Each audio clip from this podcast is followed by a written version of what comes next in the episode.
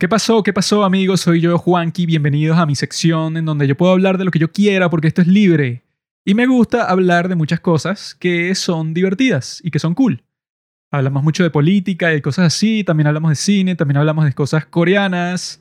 Pero el día de hoy no se trata de nada de eso, el día de hoy se trata de algo más interno, algo más espiritual, algo más personal, y se llama meditación. Yo sé cómo suena esto, porque yo hace unos cuantos meses, bueno, quizá digamos, no sé, quizá hace ocho meses, nueve meses, o quizá un poco más, yo era un tipo que cuando escuchaba la palabra meditación, me imaginaba a unos perdedores hippies ahí que se reunían a, bueno, a, cantar una cosa en un parque y, bueno, estaban llenos de droga, entonces ellos pensaban que, bueno, que estaban pasando por todas estas experiencias significativas porque, bueno, eran un grupo de locos que se reunían a, bueno, no sé, hacer unas cosas de la India que no comprendía, ¿no? Eso era lo que yo pensaba porque la forma en que mucha gente como que te presenta la meditación, que me salían que sí, publicidades así que mindfulness. Estas meditaciones guiadas son geniales, ¿no? Entonces yo por curiosidad, yo lo descargué para ver qué tal era. Y tú cuando lo veías eran unos audios como de 10 minutos y que, hola, ¿qué tal? Ahora es momento de la meditación guiada. Imagina que estás pasando por un río, entonces suenan los sonidos del río. O imagina que estás navegando y entonces te encuentras con un hermoso delfín. Unas cosas así que yo estaba de que, ay, estos son unos cuentos para niños, ¿qué carajo es esto? O sea, no sé a quién le sirve, me parece aburrido, como que no sirve para nada, porque era así que, que no, bueno, esto es para luchar con el estrés. Entonces tú escuchas esta meditación guiada que es un tipo así que ahora respira profundamente, relaja cada parte de tu cuerpo, siente tus pies como tocan el suelo. Puras cosas así que yo estaba de que aburrido. Y bueno, hasta el día de hoy sigo pensando que esa clase de meditación es aburrida porque es como que muy normie. Es así de que, no, bueno, eso son como que cosas así que tú haces, no sé, cuando no puedes dormir, cuando te sientes estresado y que, ah, bueno, me voy a meter en la aplicación de las meditaciones guiadas para ver cómo me ayuda a dormir y ya, o sea, no es nada muy profundo. Es decir, que, bueno, una voz de un tipo que te calma para que te sientas mejor y te duermas más rápido. Pues ya está ahí que, bueno, eso será para unos viejos que no sé, que tienen problemas de salud y no pueden dormir, entonces escuchan como que esta cosa calmante. Hasta que llega el momento que yo conozco a mi gran amigo Sadhguru. ¿Saben quién es Sadhguru? Yo ya he hablado de él antes en este podcast, amigos. Sadhguru. Yo estaba escuchando el podcast Joe Rogan porque salió un capítulo que decía nada más Sadhguru. O sea que es raro porque normalmente la gente que va al podcast de Joe Rogan tiene nombre y apellido. Pero este sujeto solo decía Sadhguru. Y yo estaba de que, ¿qué? Y entonces lo escucho porque sale un tipo de eso, tú lo ves la foto y es un tipo con una barba muy larga y con un turbante y tal. Y yo, ¿qué, ¿quién es este tipo? ¿Y por qué está en el podcast de Joe Rogan, que es la plataforma más grande del mundo? Y resulta que ese capítulo fue una gran maravilla y que yo desde que lo escuché yo estaba de que este tipo es un genio. Sadhguru. Sadhguru es un genio, señores. Es un genio. Y es verdad, el tipo, hablando con Joe Rogan, bueno, los tipos hablaron sobre todos los temas posibles del mundo entero sobre la vida, sobre la muerte, sobre ser feliz, sobre cómo no dejar que la gente te afecte, sobre cómo manejar el estrés, sobre cómo vivir. O sea, fue un podcast maravilloso. Porque yo siempre que escuchaba a Sadhguru todo me parecía como que tan, tan lógico, tan interesante, pero la forma en que lo expresaba era así como que natural. Como si él y que, ah, ok, estas son las cosas obvias de la vida, pero son cosas que yo nunca había escuchado antes, pero me parecían súper obvias y supernaturales, y está ahí que, o sea, no supernaturales de las dos palabras juntas, sino supernaturales. Y que, ah, mire, esto es completamente eso, eh, orgánico. Pero y que, ay, porque yo no sabía de nada de esto. Cosas como esas que él dice, así que la, que la vida él la simplifica, porque normalmente cuando tú ves un tipo que se la da de gurú, ¿verdad? Como que te explica y no, estas son las reglas de, de la vida. Un tipo así, no sé, tipo Andrew Tate, que como que comparte unos consejos muy rígidos, así de que no, que tú tienes que hacer esto para conseguir mujeres, tienes que seguir estas reglas y todo te va a salir mejor. Puede ser así. O tipos eso que a mí me gustan como Jordan Peterson y Ben Shapiro y tal, pero que son como que demasiado eso, rígidos, demasiado estrictos, como que no reconocen que eso, pues que en la vida de cada persona van a existir unas variaciones bastante profundas que bueno, que no puedes como que calcular previamente sin conocer a esa persona. En cambio, este tipo Sadhguru el tipo como que estaba consciente que, mira, yo no tengo las reglas de la vida. Tengo como que las aproximaciones y cierta sabiduría ciertos consejos, o sea, pero todo bastante, digamos, equilibrado. Como que yo te, em, yo te aconsejo algo, pero te doy como que una alternativa. Y que mira, haz esto, pero si no lo quieres hacer, por lo menos haz esta cosa. Por ejemplo, él dice algo así como que, bueno, si tú comes mucha carne o mucha comida pesada, pues, o sea, comida rápida, algo que esté muy cargado, entonces tu cuerpo va a pasar mucho tiempo digiriendo y digiriendo. Y no solo el tiempo, sino que, bueno, mientras más tiempo pase digiriendo, más energía gastas solamente digiriendo comida. Entonces, si tú te sientes fatigado, bueno, obviamente, si tú cambias tu dieta y comes cosas más ligeras, tendrás más energía automáticamente porque tu cuerpo no va a estar constantemente procesando comida. Eso me suena muy lógico, ¿verdad? Y la forma en que él lo expresa no es y que, como lo expresan gente fastidiosa, y que tienes que comer solo plantas porque los animales están muriendo y los torturan en estas granjas en donde no les importa el bienestar. Hay gente así fastidiosa que nadie la escucha y no convencen a nadie porque son así como les digo, son totalmente rígidos. Son de que, bueno, si no haces esto, eres un pedazo de basura. Si no dejas de comer carne mañana, eres un maldito que no te importa nada. Y que, bueno, ok, nadie te va a escuchar. Pero en el caso de Sadhguru es que, mira, digamos que si tú comes carne todos los días, no comas carne todos los días porque eso es como que compulsivo, pues es como si estuvieras adicto a la carne, como si no puedes vivir sin la carne. No hagas eso, sino que en vez de eso come, no sé, 30% menos carne y ves cómo te va. Si te va bien, bueno, fino. Si tú eras más feliz comiendo carne todos los días, bueno, entonces ¿por qué cambiarías? Pero eso, si tú estás buscando un cambio es porque estás insatisfecho con algo en tu vida. Y la actitud de Sadhguru hablando con Joe Rogan, el tipo es así con todo. O sea, nunca te propone que, bueno, en realidad la solución a la vida es esta. Y si tú no la quieres, eres un pendejo, pues. Sino que él en realidad eso, pues, él reconoce que es algo que yo creo que muchos filósofos y mucha gente así que se la da de que es súper profunda, no reconoce, pues. O sea, que ellos en realidad, tipos así, no sé, los grandes autores del mundo, pues, que si Kant, Hegel, Marx, no reconocen que, ah, bueno, ok, tú encontraste algunas cosas interesantes, algunas ideas interesantes, pero no puedes pretender que tú con tu mentecita, bueno, ya capturaste todo lo que hay que saber en el universo. O sea, ya tú tienes el espíritu absoluto de Hegel, tú ya sabes todo sobre el desarrollo de la historia, sobre la humanidad, sobre la espiritualidad, sobre todo.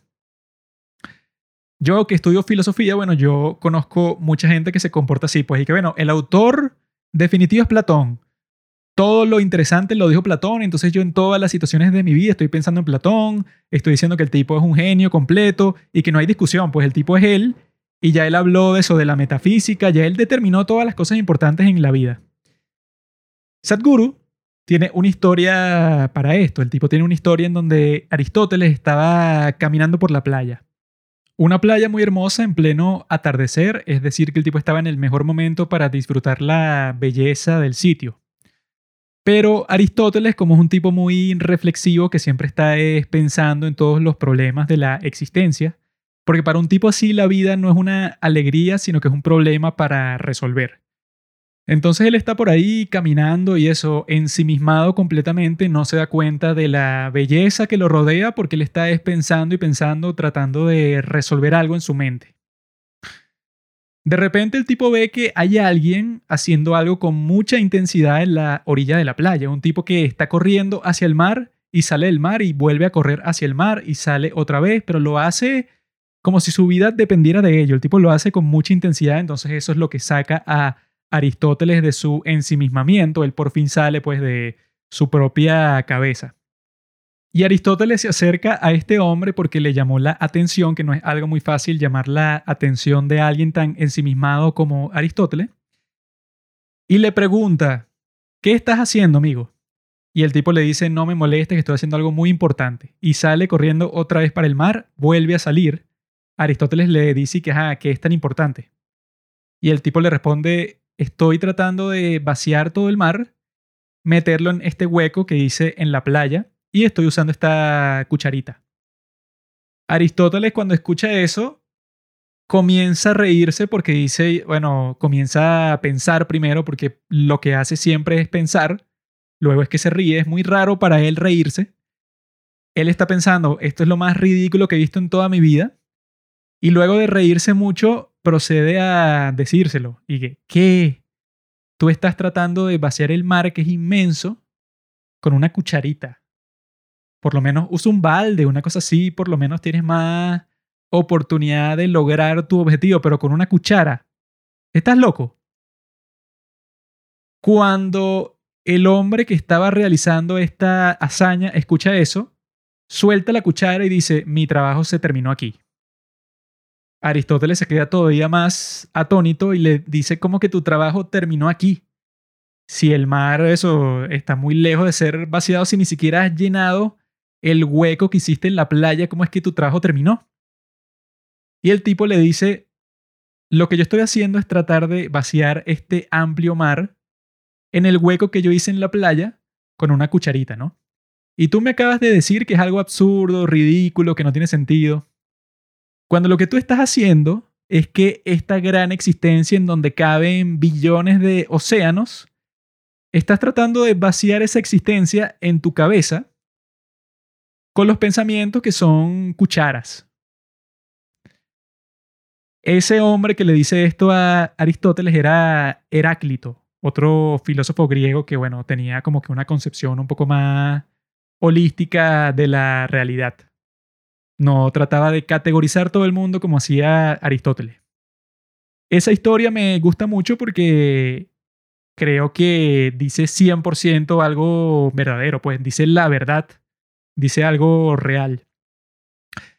Que uno ve mucho eso, pues, o sea, como que los pensadores, gente que te tiene que hablar con mucha confianza para convencerte de lo que ellos están compartiendo, y básicamente te están diciendo que una sola persona ha averiguado la naturaleza de la existencia, cuando algo que dice Sadhguru todo el tiempo es que incluso las cosas más mínimas, algo como una hormiga, si tú pasas toda tu vida estudiando una sola hormiga, no las hormigas del mundo, una sola, tu intelecto no da para comprender todo lo que significa, pues, o sea, porque uno no es Dios, uno no podría, con el conocimiento que tú tienes, diseñar algo tan complejo como una hormiga, o sea, es imposible.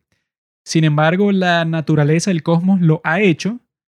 Entonces, bueno, si eso es con lo más mínimo del mundo, bueno, entonces vamos para algo tan extremadamente complejo y que hasta el día de hoy nadie lo ha averiguado, o sea, nadie ha resuelto, nadie ha conceptualizado qué es la conciencia.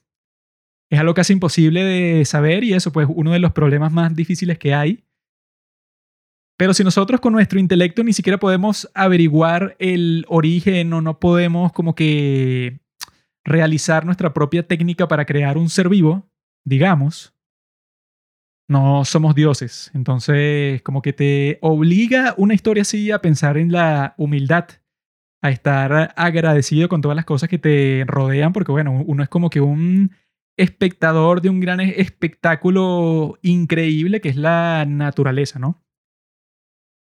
Pero lo bueno es que el tipo, como ya les dije antes, no se obsesiona, o sea, no es fanático de un solo tema o no es fanático de una sola forma de ver el mundo así, o sea, como que no te va a obligar a pensar de cierta forma, entonces no es nada como un culto, porque mucha gente cuando escucha hablar de Sadhguru y todas estas cuestiones que enseña de la meditación, del yoga y tal, como han habido muchos documentales y muchas cosas así de películas y un montón de cosas en la cultura popular en donde te muestran estos grupos religiosos que son sí unos completos locos, que los tipos se suicidan al final de la película. Y cosas que han pasado en la vida real, como eso de Jonestown, de los tipos que se fueron para Guyana y se suicidaron como 400 personas al mismo tiempo. Como existen cosas así, entonces la gente anda como que extremadamente vigilante con todo lo que tenga que ver con algo espiritual, porque esto ni siquiera es religioso. O sea, aquí nadie te habla de Dios, nadie te habla de demonios, de ángeles, de nada. Sino que la idea es que eso, pues, o sea, tú ya con ser un ser humano, tienes una serie de capacidades y de virtudes, ¿verdad? Que quizá por el modo de vida actual están un poco distorsionadas. Porque si nos vamos a ver qué es lo principal que dice Sadhguru entre todas las cosas que dice, o sea, que lo voy a simplificar bastante, ¿no? Lo principal sería que lo esencial para la vida de todo el mundo es ser feliz, ¿verdad? O sea, que, wow, qué sabiduría, qué genio. Suena como que bastante obvio, ¿no? Pero la diferencia, que bueno, que el tipo hace bastante énfasis en eso, es que la gente suele pensar que, bueno, que la felicidad es algo externo, ¿no? O sea, que tú lo vas a conseguir. que tú vas a conseguir el trabajo que siempre has querido y cuando lo consigas por fin vas a tener una felicidad plena, eterna. Desde que tú lo tengas, ese trabajo perfecto, y por fin tengas tanto dinero para hacer todas las cosas que quieres, bueno, esa es la felicidad para ti. Para otra persona puede ser casarse con alguien que aman completamente. Para otra persona pueden ser alcanzar por fin su sueño de ser famoso, entonces ellos quieren tener la aprobación de millones de personas y cuando por fin la tengan, van a alcanzar la felicidad plena, ¿verdad? Que no es como esa felicidad que todos nosotros, bueno, yo creo que todos nosotros al menos una vez hemos pasado por eso de que digamos que tú por, incluso por media hora, por una hora, estás en éxtasis, pues, o sea, tú estás pensando que no, por fin conseguí algo que siempre he querido, o mi día fue perfecto hoy, entonces estoy en un estado de alegría, pero suprema. Estoy muy feliz porque por fin eso pues es algo puntual, no es un estado de ser, o sea, no es algo que tú disfrutas. Yo dudo mucho que ustedes o yo hayamos sido felices, pues, o sea, en ese estado de éxtasis hayamos estado ahí por más de eso, no sé, digamos, dos horas máximo. Nunca has pasado un día de éxtasis pura desde que te levantas hasta que te acuestas, felicidad pura. No lo creo, ¿verdad? Entonces uno piensa que, claro, que las cosas son las que te traen eso, pues, o sea, lo externo. Lo que tienes que conseguir allá en el mundo, que siempre tienes que estar buscando eso, pues, eh, no sé, tu próximo auto que te vas a comprar, la próxima consola de videojuegos que va a ser mucho mejor que la que tienes ahora, entonces esa por fin te va a traer eso, lo que siempre has buscado. Uno siempre está en ese ciclo en donde tú piensas y que por fin lo próximo que yo consiga eso sí va a ser lo definitivo, que no voy a necesitar absolutamente nada.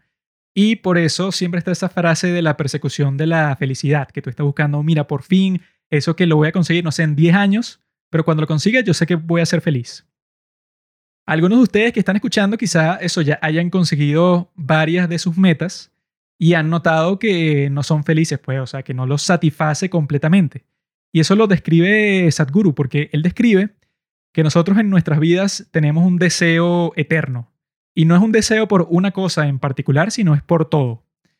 Por eso es que incluso es posible que, bueno, que tú te casaste con la persona perfecta para ti, sin embargo, tú sigues percibiendo la felicidad fuera de ti.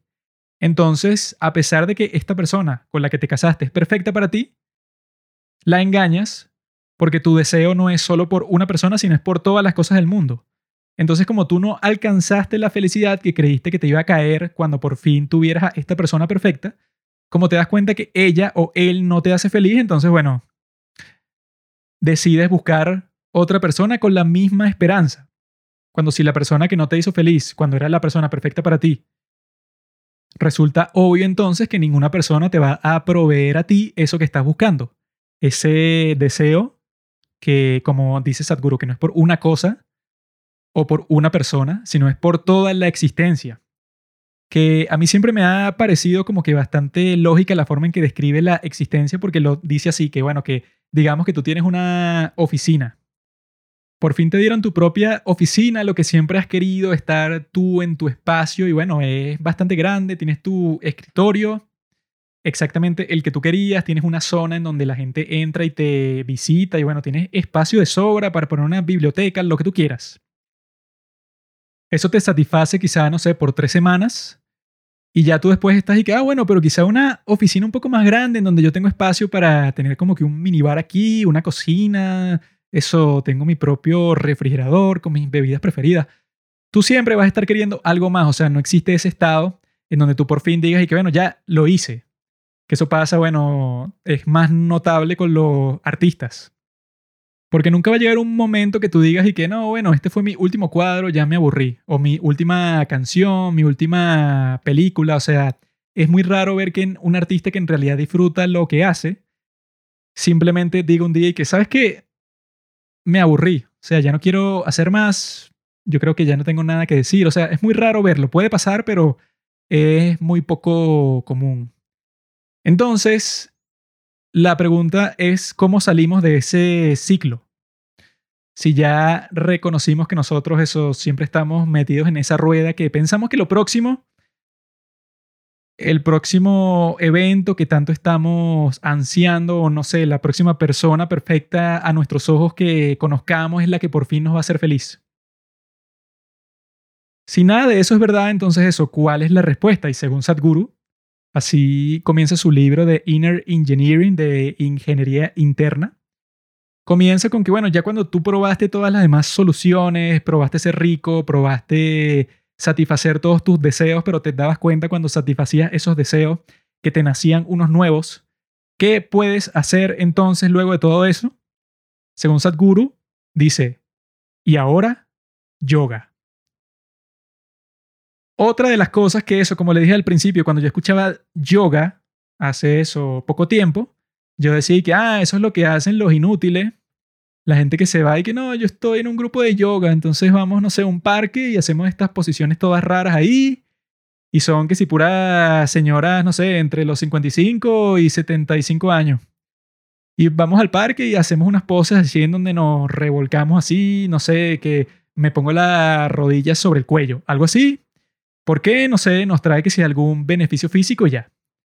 Y ya está, ahí que bueno, eso no sirve para nada, o sea, eso es inútil. Eso es como que un ejercicio para gente vieja porque no tienes que correr, no tienes que esforzarte mucho, pero lo puedes cumplir de todas maneras. Yo pensaba eso hasta que Sadhguru me explicó qué significaba el yoga. Y yoga significa unión. Unión entre dos cosas, entre tú y el resto del universo. Porque la idea es que con todas estas prácticas, con la meditación que forma parte del yoga, Meditación es yoga, como el título de este capítulo es meditación, bueno, sepan que la meditación y el yoga no son cosas distintas. Pero la yoga, ¿verdad? Como que fuera de toda esa tendencia del occidente en donde que no, el curso del yoga es como si fuera un ejercicio y se basa simplemente en lo físico. Él dice que el yoga tradicionalmente es eso, la unión entre dos cosas, entre tú y el resto del universo, porque la idea es que eso, que tú te des cuenta que tú no eres un ser independiente en lo absoluto bajo ningún concepto. Ni socialmente, ni económicamente, ni culturalmente, pero sobre todo no lo eres naturalmente, porque él dice que, bueno, trata de no tomar el próximo aliento y ¿qué sucede? Estás muerto. Porque tú dependes del aire que te proveen los árboles, pues, o sea, las plantas que crean el oxígeno. Y tú cuando exhalas, exhalas dióxido de carbono, que eso es lo que las plantas absorben para hacer la fotosíntesis y para seguir el proceso de la vida. Y que bueno, ese es solo un ejemplo, el del aire, que es el más básico. Pero eso, ¿dónde consigues el agua, tu comida, el refugio? O sea, yo dudo mucho que los que escuchan esto hayan nacido en una selva y hayan tenido que construir su propia casa. No lo creo, ¿verdad? Sino que habrán nacido en un sitio en donde la mayoría de sus necesidades, por lo menos al principio, estaban cubiertas para que ustedes hayan podido crecer. Ya con que eso sea así, si existió alguien que te crió a ti hasta la adultez, por lo menos, significa que, bueno, que si tú el resto de tu vida tú dices que eres independiente, que tú te vales por ti mismo, bueno, me suena a mí como que tu ego está súper inflado si tú vas a pensar y que no, bueno, yo no dependo de nada ni de nadie, yo soy un tipo que todo resuelve por sí solo, o sea, eso no existe, ¿verdad? Eres parte de todo, eres parte de un todo y cuando te reconoces así, bueno, entonces puedes interactuar de una forma más consciente con el resto de las cosas que te rodean, porque es muy fácil como que en el modo de vida que existe el día de hoy, resulta muy fácil y muy común pensar que tu vida del día de hoy no tiene mucho que ver con la naturaleza ni de la forma que viven los otros animales del mundo, porque tú dices que bueno, yo tengo un trabajo, yo pago renta y yo estoy formando parte de una sociedad muchísimo más compleja que cualquier cosa que ves en el mundo animal. Por lo tanto, yo no tengo mucho que ver. O sea, ya nosotros los seres humanos creamos un mundo totalmente distinto y no tenemos por qué interactuar con lo natural de ninguna otra forma porque eso, ya yo conseguí un modo de vida, digamos, superior. Pero lo que eso tiende a hacer es que tú, bueno, eso puede, o sea, que piensas que algo, digamos, saludable es que no, bueno, yo necesito encontrar la, la comodidad absoluta. Yo no puedo pasar ni un segundo eso, no sé, de sufrimiento. Y bueno, eso es como que la mentalidad que te vuelve gordo, o sea, no solo gordo físicamente, sino que te vuelve eso, una persona que no se mueve, que pasa todo el día frente a la computadora, frente al televisor, frente a todas estas cosas que eso, que nos separan totalmente del mundo natural, bueno, que no quiere decir que tú te la vas a pasar, bueno, eso, en el bosque con los animalitos con Blancanieves. No se refiere a eso, sino que se refiere a, bueno, a lo que es lo más común del mundo el día de hoy, que es que tú no puedas pasar cinco minutos sin chequear tu teléfono, sin ver la nueva notificación, sin mandar un mensaje, sin nada. La razón por la que eso pasa es porque, bueno, claro, tú quieres separarte completamente de cualquier momento de aburrimiento, porque tienes un entretenimiento constante, sea por las redes sociales, sea por Netflix, sea por lo que sea. Pero eso te hace vivir de la forma más compulsiva del mundo, pues, o sea que eres víctima de la tecnología y no haces que la tecnología juegue a tu favor, sino que tú eres una víctima porque, bueno, está controlando tu vida, o sea, las, interacciones, los mensajes, eh, las actualizaciones, todas estas cosas, te roban tu atención y es casi imposible para muchas personas el día de hoy concentrarse. Por eso es que los casos de eso que se llama ADHD, ¿no? Los casos de eso, bueno, están como que súper altos en estos tiempos porque, claro, tienes 10.000 distracciones en todas partes al mismo tiempo. Entonces, lo central de la filosofía de Sadhguru es que lo más importante, eso no suena muy profundo, pero eso, lo más importante de todo es que tú seas feliz. Pero si tú te pones a ver cuál es el objetivo principal que si de las religiones y cosas de ese estilo, no se nombra mucho la felicidad. No se nombra mucho eso, algo que me parece obvio, pero al mismo tiempo me parece muy profundo, que es que tú, cuando estás en éxtasis, cuando estás muy feliz, cuando te sientes muy placentero, satisfecho por dentro, tú nunca vas a comenzar una pelea con alguien, nunca vas a golpear a alguien, nunca vas a comportarte como un desgraciado con otra persona cuando tú te sientes completamente feliz. Casi en el 100% de los casos, todas esas reacciones conflictivas, eso en, el tráfico, que bueno, que insultas a la persona que está a tu lado porque te cortó el camino, o eso pues en cualquier otro tipo de conflicto, es porque la gente involucrada en ese momento en particular no es feliz, o sea, no se siente feliz. Puedes sentir ira, puedes sentir tristeza, puedes sentir una insatisfacción gigante y por eso tú actúas de esa forma. De manera que si hay alguna forma de mantener la felicidad, de mantener ese sentimiento de satisfacción, de éxtasis, entonces eso literalmente significa que tú no necesitas ninguna moralidad. No necesitas ningunos 10 mandamientos porque si tú te sientes completamente bien, chévere, no vas a insultar a nadie, no vas a robar a nadie, no vas a matar a nadie. Entonces la realidad para Sadhguru es que no existe gente buena ni mala, sino existe gente feliz y gente miserable. Algunos podrían pensar y que no, pero yo conozco a este tipo que es un maldito y es millonario y yo lo veo muy feliz. Y que bueno, pero estar riéndose en un yate no significa que eres feliz. Eso puede ser lo que tú veas desde afuera, pero una persona que, digamos, no sé, construyó su riqueza sobre cadáveres o la construyó estafando a todas las personas que conocía y bueno, ya no es amigo de nadie, pero es millonario. Yo dudo mucho que la felicidad que adquirió esa persona a través del dinero le dure unos seis meses. Luego de eso, bueno, se va, a dar cuenta de la estupidez que cometió. Entonces, ¿cómo adquirimos eso? Pues, o sea, ¿cómo llegamos a esa felicidad? Y la respuesta, como les dije hace un rato, es eso, el yoga.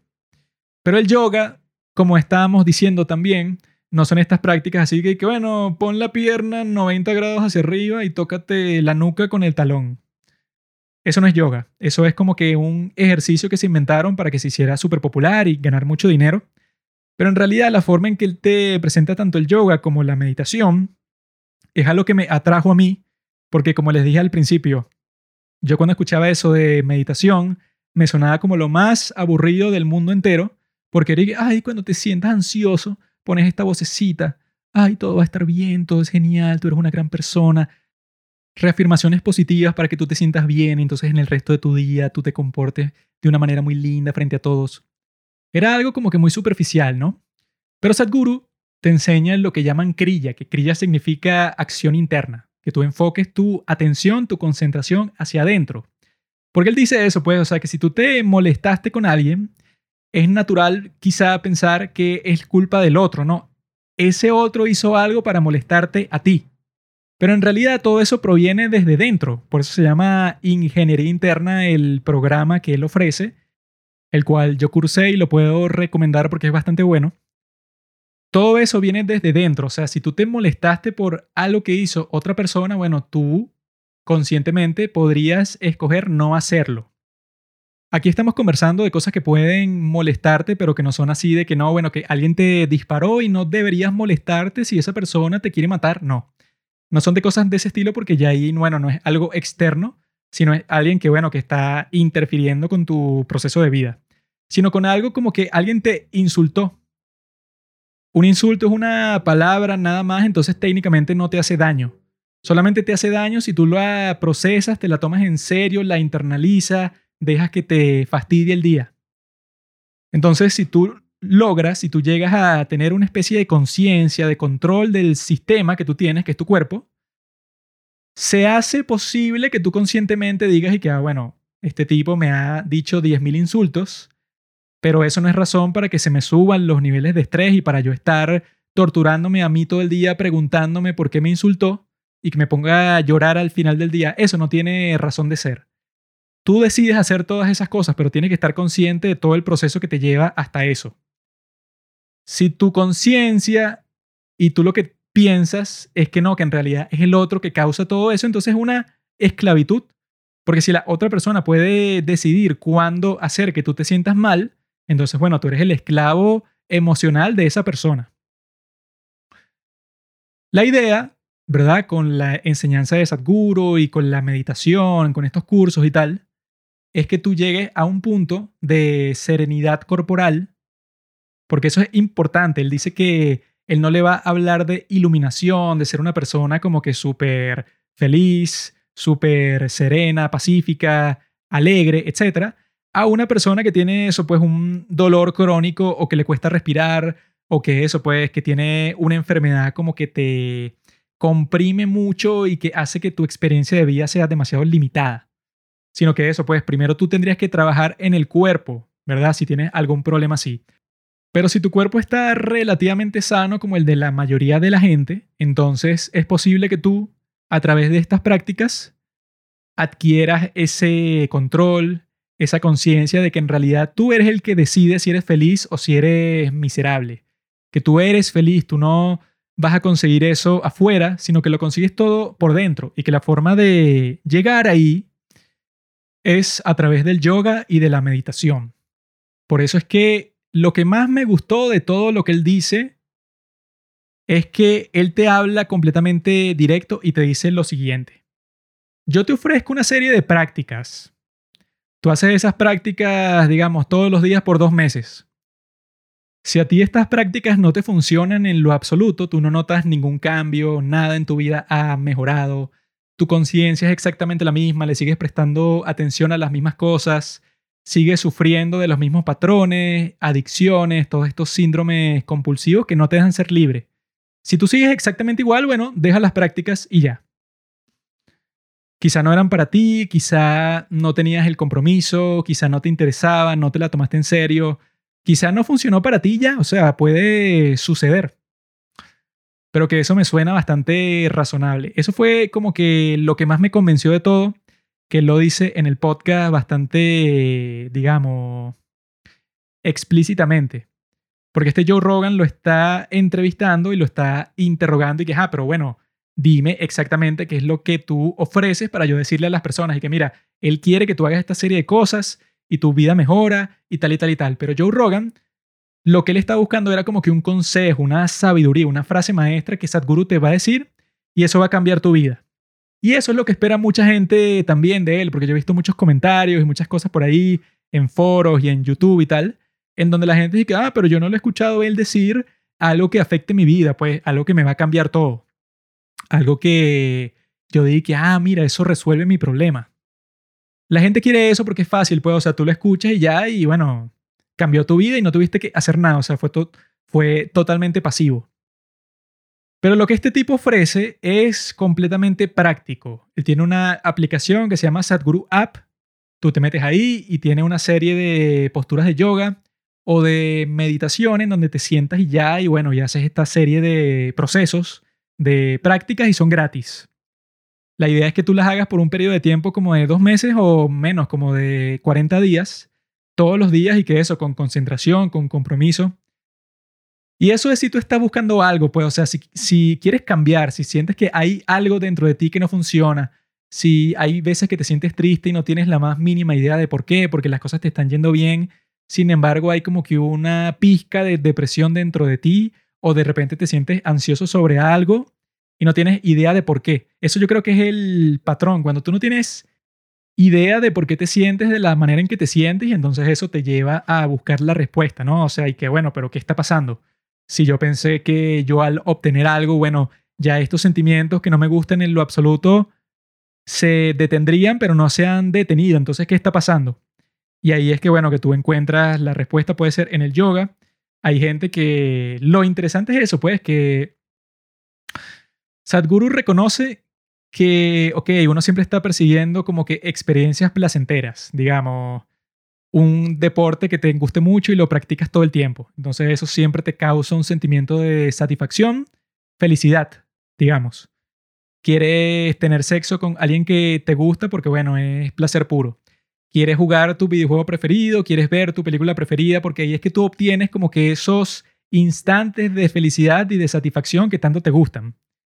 Y eso funciona. Hay gente que, bueno, que como que, digamos, transitando otros caminos puede llegar a un nivel de, eh, conciencia, de voluntad corporal y mental y espiritual que, bueno, que te hace vivir una vida bastante genial, que mucha gente te envidiaría por la forma en que te sientes todos los días.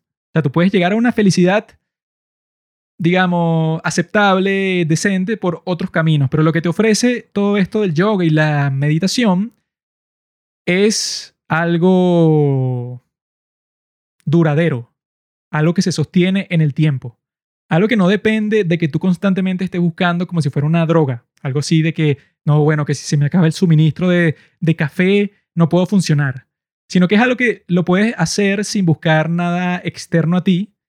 Son una serie de prácticas, bueno, yo, la razón por la que estoy haciendo este capítulo en este momento es porque el momentum, o sea, mi incentivo para grabarlo era perfecto ahora mismo, porque acabo de terminar un curso con Sadhguru, que es el principal que él ofrece, que se llama Inner Engineering, Ingeniería Externa, y el fin... No, qué tonto.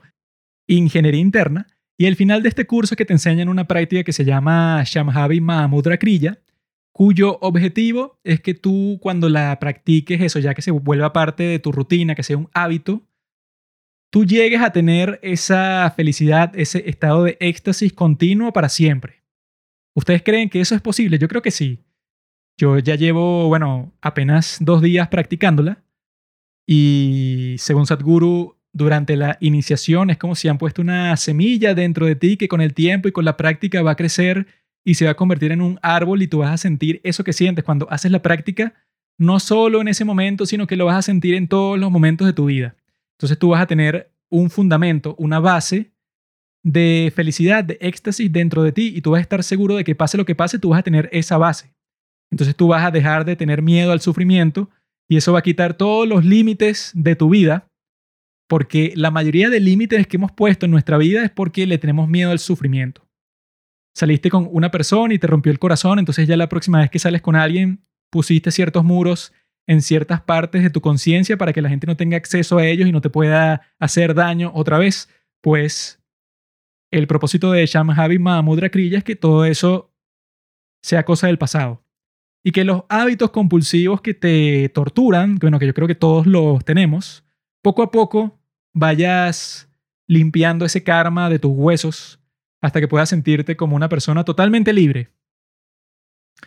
Creo que tomé mucho tiempo en llegar a esta conclusión, pero yo antes de esto, antes del Shambhavi Mahamudra Kriya, yo hice algo que se llama Isha Kriya, el cual está gratis en la aplicación de Sadhguru. Lo hice por, bueno, desde abril hasta la iniciación, que fue hace dos días. No, ¿sí? No, que fue ayer. Fue ayer. O sea, la hice desde abril hasta septiembre, que son cinco meses. Y yo vi los beneficios cara a cara, pues, o sea, me sentía más consciente, me sentía más vivo, me sentía más sereno. Sentía muchas cosas que, bueno, que describirlo así con palabras como que lo deja muy superficial, no es porque sea la gran experiencia de la vida, sino porque los estados internos, los sentimientos así son como que un poco etéreos, o sea, son un poco difíciles de concretar así.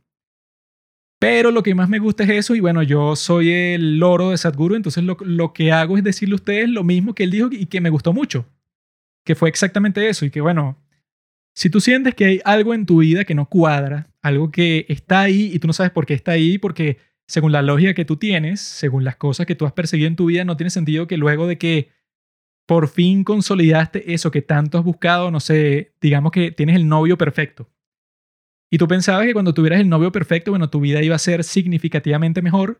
Sin embargo, no es así. Sigues teniendo ese sentimiento de insatisfacción que te causa ansiedad dentro de tu corazón. Entonces, la idea con estas prácticas que no fue algo que inventó Sadhguru.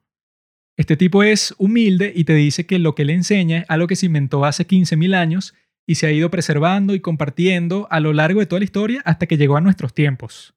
Pero que él no ha inventado nada. O sea, el yoga existe eso desde hace 15.000 años.